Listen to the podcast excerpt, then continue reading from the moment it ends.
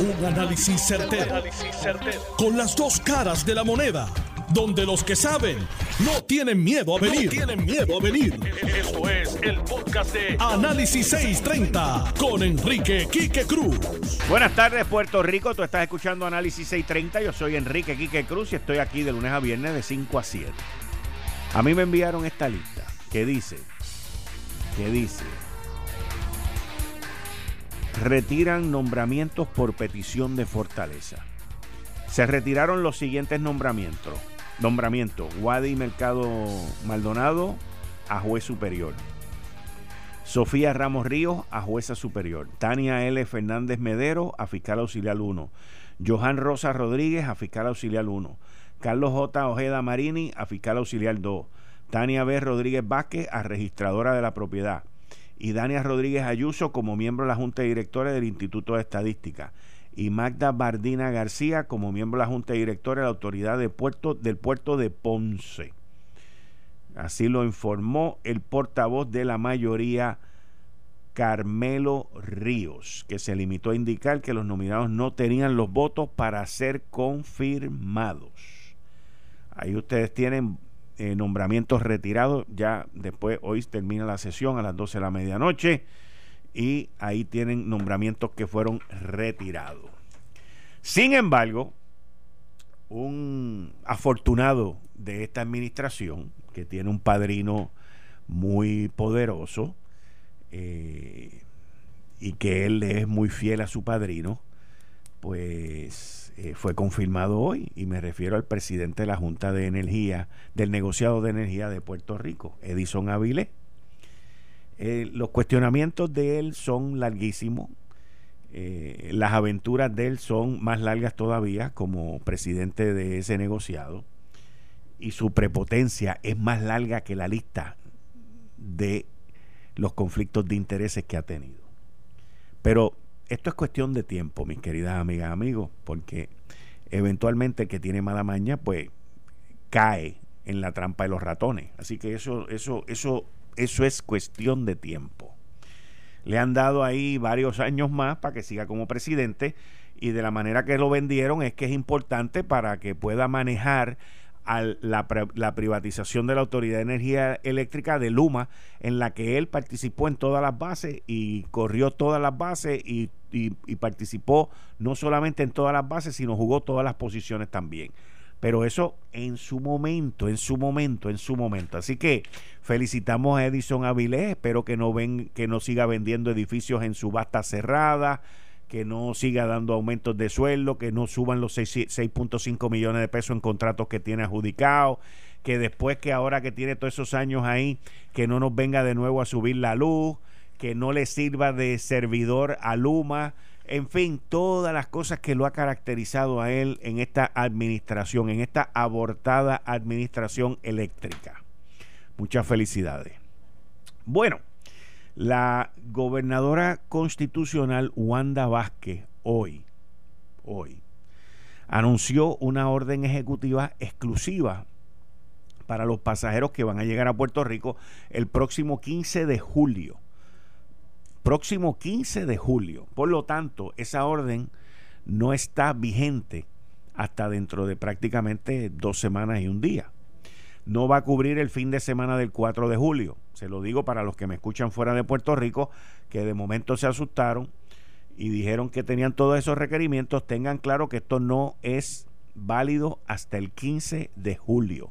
Ese día comienza esa orden ejecutiva que tiene que ver con una serie de requisitos que los pasajeros que vayan a entrar a Puerto Rico pues tienen que cumplir.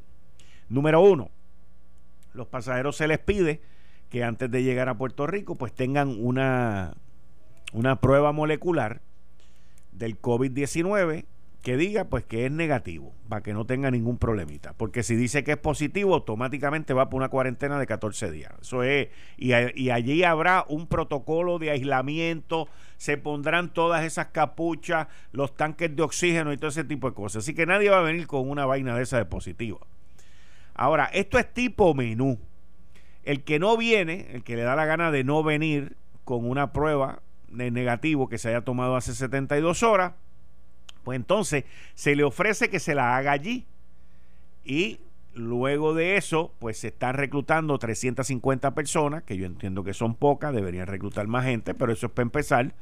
Van a reclutar 350 personas para que esas personas pues empiecen con el rastreo.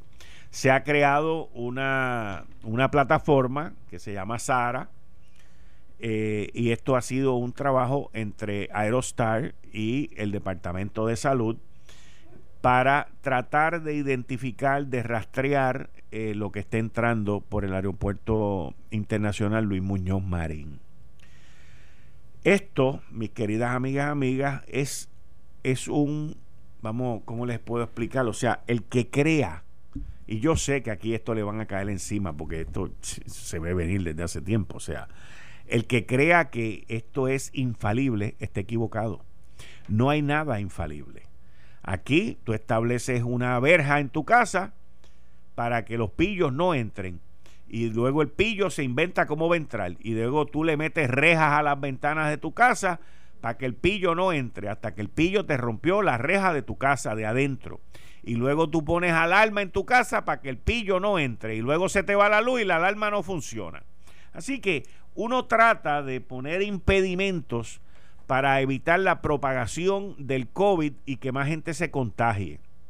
Hoy, la principal autoridad en los Estados Unidos de América, el doctor Fauci, eh, dijo ante una comisión senatorial que vamos encaminados a que los Estados Unidos pudiese alcanzar los 100.000 contagios diarios del COVID-19. Y esa fue la advertencia que el doctor Fauci dio hoy. Aquí los estados de Texas, Arizona, Carolina del Sur, Florida y otra, y otra serie de estados en la nación norteamericana, son aproximadamente como siete de ellos, pues la gran mayoría de ellos o casi todos son gobernadores republicanos que han actuado de manera irresponsable como también lo actuó el irresponsable gobernador de la ciudad de Nueva York, que todavía sigue teniendo de todos los estados de la nación el número más alto de muertes, en donde el 43% de las muertes en el estado de Nueva York vinieron de hogares envejecientes, al igual que en la nación norteamericana, pues ahora los otros están aprendiendo de lo que les pasa por actuar de manera irresponsable. El alcalde de Miami, Francis Suárez, dijo en unas declaraciones que es un no-brainer, que eso es bien sencillo, el sacar una política pública de que todo el mundo tenga que utilizar mascarilla. La mascarilla ha resultado ser el arma número uno de defensa en contra del coronavirus. ¿Por qué? Porque los, los droplets, las partículas que una persona contagiada puede emitir, pues pueden llegar hasta seis pies de distancia y dicen que hasta más todavía. Y tú con la mascarilla, con unos espejuelos o con una, algo protector para los ojos, pues evitas el que eso entre a tu cuerpo. ¿Por dónde es que entra? Principalmente por la nariz, por la boca, por los ojos. Si te tocas los ojos y tus manos están infectadas, pues te chavaste. Y esto es algo que no importa cuántas órdenes ejecutivas la gobernadora dé, cuántas barreras pongan en el aeropuerto, en los muelles, en las calles, en los centros comerciales, en las oficinas o en los cines. Si todo el mundo no hace lo que tiene que hacer, pues el número va a continuar subiendo. Yo entiendo que en Puerto Rico, principalmente en este mes de julio, yo creo que vamos a ver un resurgir de los números. Hasta ahora, los números de hospitalizaciones, los números de, utilización de ventiladores, de, de camas de unidades de intensivo, se han mantenido muy, pero que muy estables. Los contagios continúan subiendo porque hay más espacio, hay más libertad, hay más movilidad y es lo normal. Pero aquí los números importantes son las muertes diarias, número uno, Número dos, las camas de hospitales. Número tres, las camas de unidad de intensivo. Y número cuatro, la utilización de los ventiladores. Así que protéjanse, manténganse alejados, obedezcamos las órdenes salubristas que hay Dejemos la histeria para otro lado. El aeropuerto, en mi opinión, y no soy médico, que estemos claros, lo digo porque no soy médico, el aeropuerto no es un foco de infección. El aeropuerto podría ser en algún momento un foco de entrada, pero los llamados expertos y los llamados médicos que han dicho todas estas barbaridades del aeropuerto, les repito, no he visto la data. Le vuelvo y le pregunto al general Reyes, que es el que está a cargo de las pruebas en el aeropuerto Luis Muñoz Marín, cuántos positivos han dado allí y son ínfimos, ínfimos los números de positivos que han habido en el aeropuerto. Uno le pregunta, he escuchado, óigame, he escuchado entrevistas de alcaldes de distintos pueblos que la semana pasada estaban diciendo, no, que en mi pueblo se infectó no sé quién porque vino de Estados Unidos y los he visto tan recientes como hoy en otras entrevistas y le preguntan sobre ah, y rápido te cambian el tema. Rápido te cambian el tema. Aquí hay mucho farandulero, aquí hay mucha gente creando histeria y uno de los primeros sitios donde se estableció para poner para hacer pruebas y evitar contagio fue en el Aeropuerto Internacional Luis Muñoz Marín. Gracias a la gobernadora Wanda Vázquez que estableció esos procesos cuando vio que no podía cerrar el aeropuerto, porque lo primero que ella quería hacer era cerrar el aeropuerto, lo cual yo sigo diciendo que es un error el seguir queriendo jorobar con el aeropuerto. El aeropuerto, nosotros somos una isla. Aquí no hay trenes, aquí no hay barcos, aquí no hay carreteras, aquí no hay puentes para llegar al continente norteamericano. Y el tratar de venir y de enclaustrarnos a nosotros aquí. Usted sabe por qué va el par de artistas y par de manduletes y manduletas se pasan jorobando para que cierren el aeropuerto ¿Ustedes saben por qué? Porque para ellos eso es una lucha en contra del gobierno federal, en contra de los americanos. Esa es la realidad. Es lo mismo que Vieque. Es todo que tenga que ver contra los gringos es lo mismo. El campo está ocupado. Quien manda qué llega y qué no llega aquí son las autoridades federales. Por lo tanto, todos estos revolucionarios que existen por ahí de weekend rápido vienen de que vamos a cerrar esto, vamos a cerrar aquello, sí, porque lo que ellos, ellos no les importa que cierren, ni viven aquí, ni viven aquí, no les importa lo que pasa aquí. Pero es una manera de crear su mensaje, es una manera de crear su movimiento separatista, es una manera de crear bullicio y revolú. Por ese aeropuerto entra comida, por ese aeropuerto entran todas las cosas que usted ordena en Amazon. Por ese aeropuerto entran órganos para trasplante. Por ese aeropuerto entra sangre. Por ese aeropuerto entra personal médico. Por ese aeropuerto, ¿qué no entra por ese aeropuerto? Imagínense que entra hasta droga y dinero. O sea, por ese aeropuerto entra de todo. Porque esa es la realidad de todos los aeropuertos. Eso no es este nada más. Todos los aeropuertos. Y eso, pues tú establece las medidas salubristas, establecen las medidas de seguridad, establecen los controles y también tiene que haber una responsabilidad de la persona.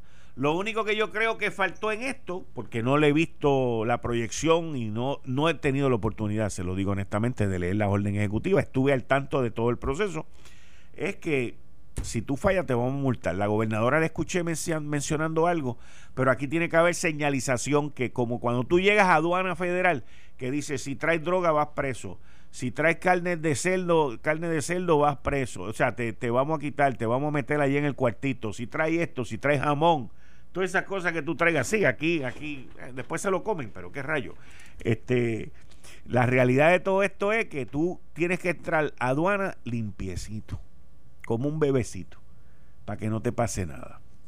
Así que vamos a ver cómo esto se va a seguir desarrollando, pero les digo honestamente, peligro hay. Que el peligro está incrementando, sí. Que julio es un mes donde viene la playa, el 4 de julio viene la gente para acá, todo ese tipo de cosas, también. Pero yo no oigo a nadie diciendo los otros epicentros que hay en la isla. Veo mucha gente sin mascarilla. Veo mucha gente metido en barras y todo ese tipo de cosas que no les importa un divino. Y eso es también muy, pero que muy peligroso, muy peligroso. Eh, estás escuchando el podcast de Noti1. Análisis 630 con Enrique Quique Cruz.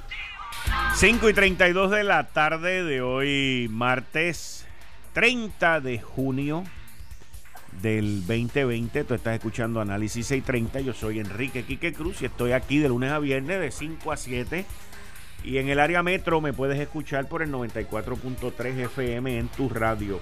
Cuando llegué aquí a Noti1 hoy, eh, estuve hablando con, con el compañero Jerry Rodríguez, que estuvo en la conferencia de prensa de lo que ocurrió hoy en el aeropuerto, y me dijo que trató de preguntarle al secretario de salud, el doctor Lorenzo González, sobre su contrato, porque su contrato vence hoy. El contrato de Lorenzo González vence hoy y me dijo que no se lo había podido preguntar, así que tuve la oportunidad de llamar al secretario, hablar con él y le pregunté, me dijo que andaba por Corozal, pero que iba a llegar de vuelta a su oficina a firmar el contrato porque está allí, lo cual me dice que su contrato ha sido renovado. Él desde que asumió las riendas del Departamento de Salud en medio del desastre que estábamos viviendo en aquel momento, dijo que la gobernadora tenía hasta el 30 de junio para decidir si se lo renovaba o no y, eh, y que luego si se lo renovaba pues que entonces él, él se quedaba hasta el 31 de diciembre. Así que por lo menos tiene seis meses más ahí. Como todos los martes, y está haciendo una tremenda labor también Lorenzo González.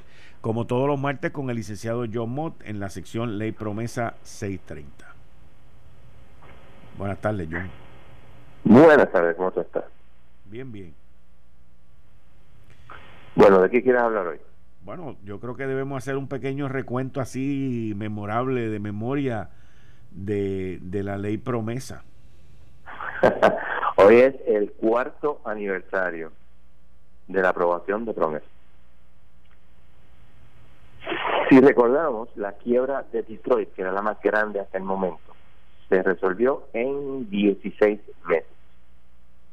Solo tenemos 48 meses, que es el doble, y todavía no tenemos nada resuelto de forma final y firme porque eh, Cofina, el argumento oral de la apelación se ve el 29 de julio, así que no tenemos una decisión hasta más tarde en este año.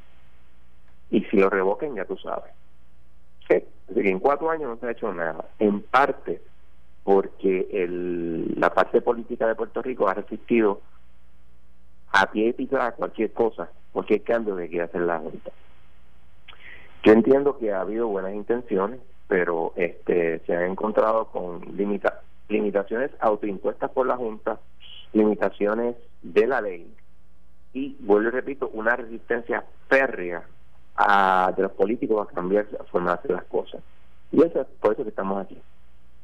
En ese sentido, obviamente, y vuelvo y repito, Monday Morning Quarterbacking, insisto que promesa, eh, la aprobación fue un error y debieron haber dejado a los políticos manejar el asunto para que tuvieran que hacer ellos mismos los cambios que había que hacer necesarios para poder poner a Puerto Rico en un en, en encaminarlo a hacer las cosas como se supone. En mientras tanto, ahora los políticos usan promesa pues de dos maneras, no pagan deuda tanto usar los chavos como les dé la gana y si pasa, pasa algo malo, la culpa es de la Junta. No es que la Junta sea, este, no, no le no tenga culpa, la, tiene parte de la culpa, pero no toda la culpa.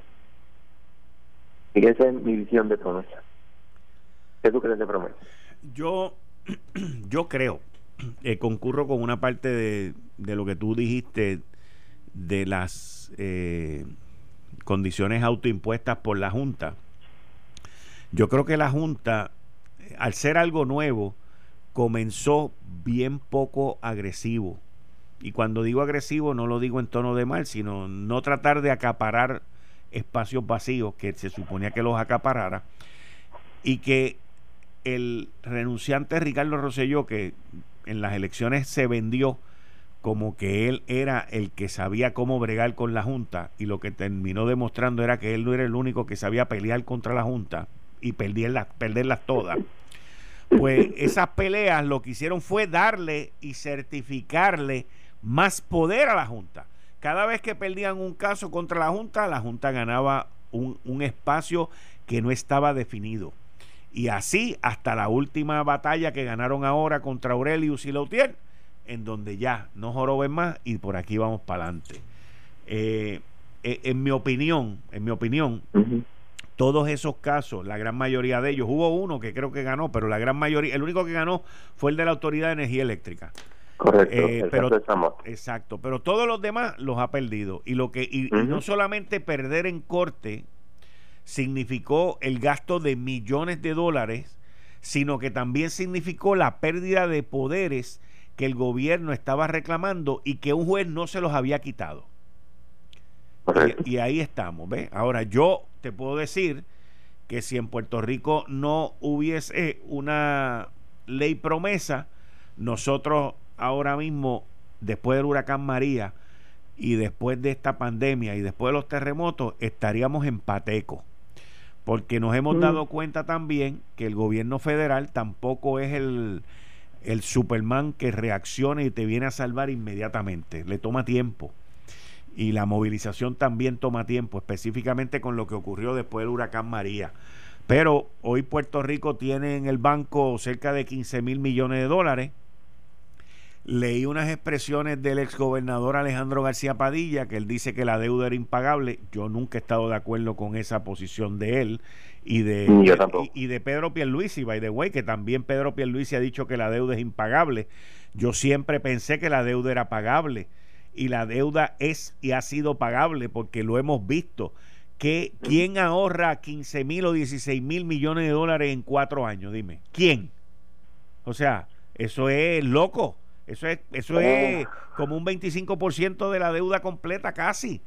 O sea, le voy a decir algo. Yo tengo evidencia de que en el verano, julio 31 de 2017, 2017 fue 2017, 2018, la, la AFAS le dijo a la Junta que ellos tenían 10 millones de dólares en el banco. En diciembre del 2018 fue que eso se admitió. Y obviamente, como tú muy bien dices, eso ha ido creciendo. Así que todo esto es anterior a, a, la administración presente. Y hay un caveat que es bien importante en el capítulo 9, que es donde se copia promesa. Hay una sección que se llama 109C que requiere que el, el municipio esté insolvente. La insolvencia se prueba cuando tú demuestras que no puedes pagar las deudas a medida que van venciéndose. Puerto Rico no hubiera pasado el test de insolvencia. Y ese es el problema de promesa. No, hubiese, no se hubiera podido mostrar que Puerto Rico estaba insolvente en 2017 cuando se fue a la quiebra. Porque no lo estaba. Porque si tú tienes que pagar 3 billones, 3.4 billones de dólares, tienes 10 billones en el banco, obviamente lo que tienes que hacer es sacar ese dinero y pagarlo. Y obviamente, pues, hacer los ajustes que tienes que hacer. Pero los políticos no querían hacer eso. Y los políticos me refiero también a los políticos en Washington, porque esto no, esta promesa no tiene que ver con Puerto Rico, esto tiene que ver con Illinois, con California y con Nueva York. Eso es, esto fue un trial balloon que claro, me lo niegan. Yo he estado en, foros con gente del Tesoro en esa época y todos me lo niegan vehementemente, pero yo no tengo la menor duda de que eso es así. Pero, pichón. Y esa es la situación que tenemos. ¿Quieres hablar de energía eléctrica? Dale, Luma. Luma. Mira, hay una cosa que este surgió, surgió obviamente en mis lecturas después del, último martes, es que sin lugar a dudas el contrato habla sobre una petición para cambio de tarifa. Sí.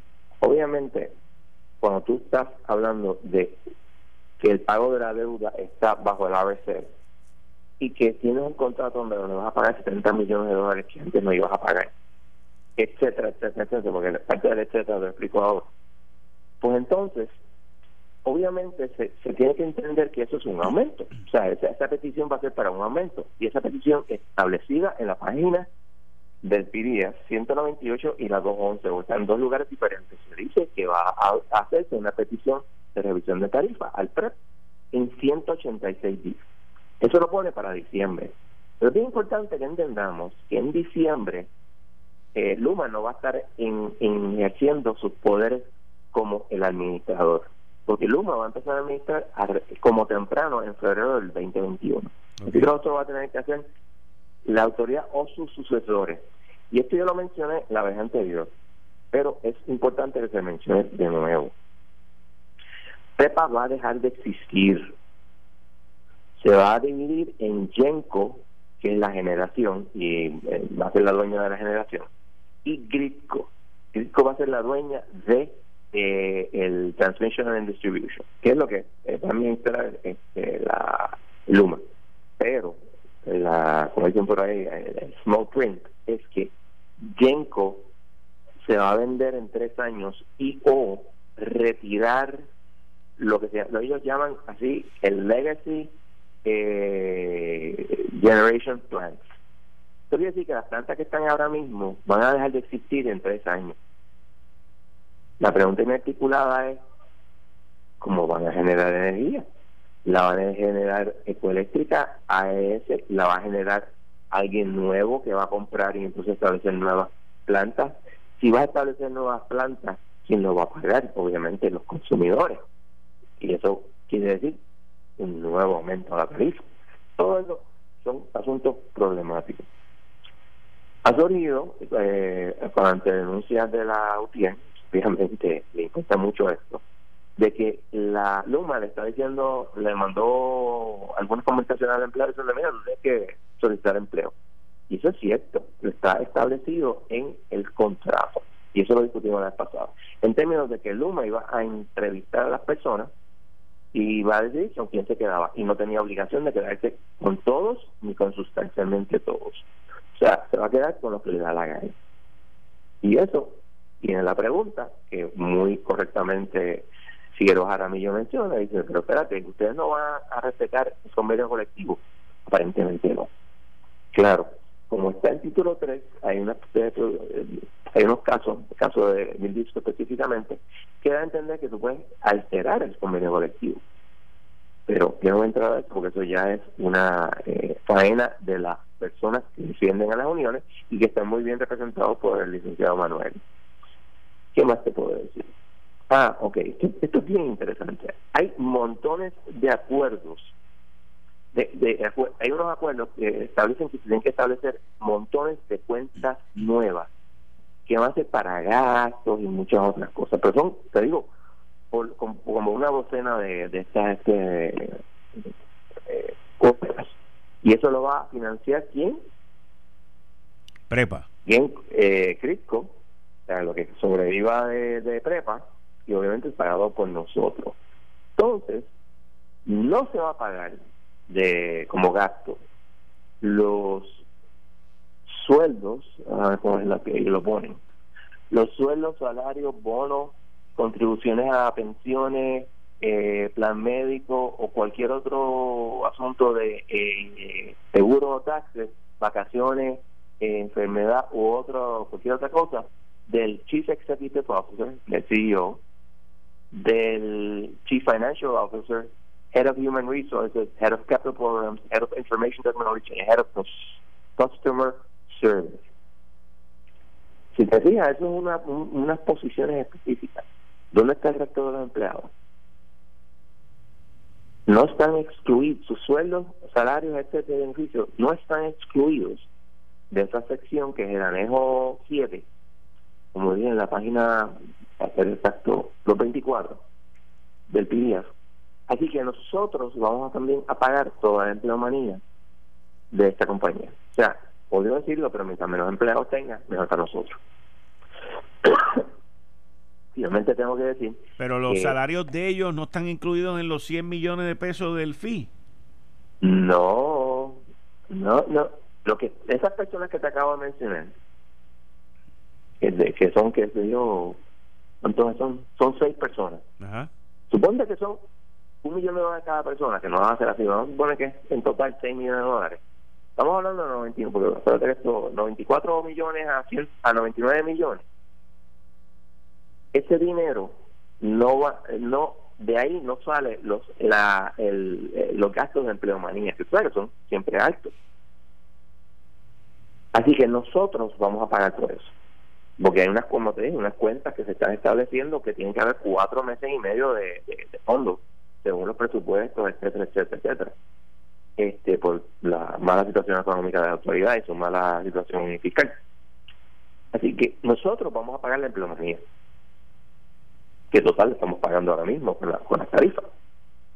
Pero se vislumbra, creo yo, que uno se va a aumentar el salario de esas personas y porque van a ser empleados de estas compañías y dos no todo el mundo de la autoridad o perdón no, no, no todos los empleados de la autoridad van a ir a Luma va a ir un grupo pero no todos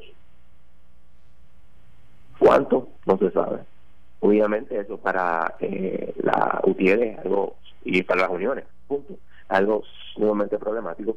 Y no me extrañaría que en, última instancia si ninguna otra cosa eh, eh, fracasa si ninguna otra cosa tiene éxito para evitar esto vaya a haber una huelga porque vamos a ser justos tú sabes. Está, este, básicamente despidiendo un montón de gente. Pero yo no veo a, ellos dicen que nadie va a perder su empleo. Ok ¿y dónde lo va a poner? En el empleador único lo van a mover a otro sitio Ajá, ok, tú vives en San Juan y te mueves a Mayagua, ¿qué tú vas a hacer? Eso es una. Dos, ¿qué sueldo vas a tener? El sueldo que tenías en la autoridad, entonces el que está sentado al lado tuyo, que ha sido empleado del gobierno toda la vida, y se gana la mitad. hay muchas cosas que crean problemas con eso de que no va no se va a destruir a nadie. Eso suena bueno como slogan, pero no me parece que va a ser así. ¿Y tú crees que los abogados de Lutiel, como hicieron con Aurelius, este, lleven esto a los tribunales? Lo van a llevar hasta sus últimas consecuencias, yo no tengo la menor duda, y van a, pelear como gato boca arriba, como haría yo si fuera ahí. Porque vamos a ser justos. este, básicamente le estás diciendo a, a esta persona, mira, te vas a quedar sin trabajo, y tú vas a pelear por tu trabajo, obviamente. Y para eso, pues obviamente la se está gastando un montón de chavos con abogados y pues hasta el momento, y no es crítica al abogado, no ha tenido éxito. Eh, es difícil eh, eh, ganar en estos casos, bien difícil. Así que es cuestión de que ver cómo everything unfolds. Hay ciertos puntos válidos que han levantado, de hecho tú lo levantaste la semana pasada, era un conflicto de intereses que tiene una persona, eso es uno. Dos, todo esto se hizo a oscuras Claro, ahora tenemos el contrato y qué vas a decir, y este, qué va a decir eh, Swain cuando le pongan esto en, la, en, la, en, el escritorio. Va a decir, ok. Ustedes lo negociaron a arm's length. ¿Hay alguna duda que se hizo así? Ok, pues vamos para, adelante. Lo cual ha hecho en todas las veces que se le ha presentado ese tipo de cosas. La Junta lo apoyó. La Junta lo apoya y, interesantemente, en Bond Buyer sale un artículo de Robert Slavin, que es una de las personas que más ha salido la cuestión de, promesa, y cita a Yaresco hablando del acuerdo con Luma como uno de los grandes logros. Es un gran logro en términos que están sacando esto del gobierno, y es una gran idea, pero tenemos sus otros problemas, obviamente. No, definitivamente que surgen otros problemas, pero la realidad es que la politiquería y la gerencia inepta que han puesto ahí, pues es lo que ha llevado a esta compañía a estar en quiebra. Un monopolio quebrado, quebrado. O sea, eso es inverosímil. Pero eso pasa en Puerto Rico. ¿Por qué? Por lo que tú dijiste, la politiquería. Y por eso estamos como estamos. Hay que sacar la... El problema de Puerto Rico es que el gobierno está metido en todo. Tú tienes que poco a poco sacar el gobierno de áreas donde, obviamente el gobierno no va a estar. Por ejemplo, la generación de energía eléctrica, etcétera. Ahí no deben estar. Y eso es lo que se está haciendo con el contrato de Luma, porque como dijimos la semana pasada, esto va mucho más allá del contrato de distribución y, de, distribución y transmisión. Ellos van a tener probablemente un contrato de eh, de servicios con Genco, que va a ser la generadora, donde va a hacer muchas de las funciones que supuestamente va a hacer la generadora. Por eso es que yo digo, ¿cómo que Ryzen te llama a mí que, que tú no vas a despedir a nadie? Cuando en realidad Kenco va a pasar muchas de esas funciones a Luma. Y es por eso que yo digo que hay que leer el, el, el, documento completo para poder entender lo que está pasando, cuál es la premisa inarticulada de todo esto. Uno, quieren salir de la autoridad energética del gobierno. Dos, probablemente quieren salir de, de, la, de las uniones. Y tres, esto va a ir a manos privadas, eventualmente. Pues John, muchas gracias. Volvemos el martes que viene. No hay problema, cuídate. Llega, ustedes escucharon al licenciado John Mott en la sección Ley Promesa 630 y ya estoy con los cinco minutos con mi psicólogo, con el doctor en psicología Abdiel Cruz. Buenas tardes, doctor. Bienvenido a Análisis 630, como siempre. Buenas tardes, Quique, y buenas tardes a toda la radio audiencia. Siempre es un honor que Dios me da estar con ustedes. Hoy comenzaremos, Quique, con una propuesta eh, es una simple propuesta, pero a mí me parece muy pertinente porque debemos hacer una pregunta. ¿Cómo debemos como país, o sea, cómo debemos, siendo una sociedad con grandes desafíos de salud mental, manejarla de forma correcta y prudente? Esa es la pregunta. Hoy trataré, poco a poco iremos en los próximos uno o dos días más presentando la propuesta y yo lo hago desde la perspectiva y propongo una mesa social, le llamo mesa social del COVID-19. De hecho, eh, esta mesa social que tiene puede abordar distintos eh, grupos, fases profesionales, universidades, eh, trabajaría y abordaría los desafíos que presentamos hoy en el campo de salud mental que son bárbaros una de las áreas que más afecta el coronavirus, y lo dice la literatura, lo es la salud mental. Este documento, pues evidentemente lo que hablo es básico, es eh, presentar y desarrollar un equipo interdisciplinario, evidentemente que maneje principios, medidas, grupos, personas específicas que implementen y que planeamos y que podamos planear en términos del componente psicosocial cómo se debe manejar la salud mental pública o la crisis pública y el manejo de la salud mental comunitaria. Debe tener tres elementos. Debe tener la disminución y el análisis de a corto plazo, disminución y análisis de desarrollo de salud mental post-COVID o durante el COVID, a mediano plazo y a largo plazo. Es preciso mencionar que la salud mental es una de las claves mayores para sobrevivir en esta pandemia. Eso lo dicen los estudiosos, ¿verdad? Aquí sí que explicaremos esto de una forma bien básica. Yo traté de hacerlo una gráfica, traté, no soy artista gráfico, pero traté. Y expongo que la salud mental en situación de pandemia, así le, le llamamos, ¿verdad? Debemos desarrollar una estrategia nacional. Hay varios elementos de cuestionamiento que tenemos que hacer. ¿Cómo? ¿Cómo lo desarrollaremos? ¿De qué forma? Segundo, ¿para quién desarrollaríamos la estrategia nacional? Tercero, ¿cómo, perdóneme, qué hacer dentro del panorama de esta estrategia? Cuarto, ¿en qué niveles debemos desarrollar? Y quinto, ¿cuáles serían los principios rectores de la misma propuesta? ¿Por qué es necesario priorizar la salud mental en nuestro Puerto Rico? Uno, porque trabajaremos con prevenir las posibles sintomatologías o desarrollo de patología o exacerbaciones de síntomas en los próximos meses. Dos, fortalecer las capacidades de las personas, de los profesionales que están actualmente trabajando y, los, y el ciudadano general.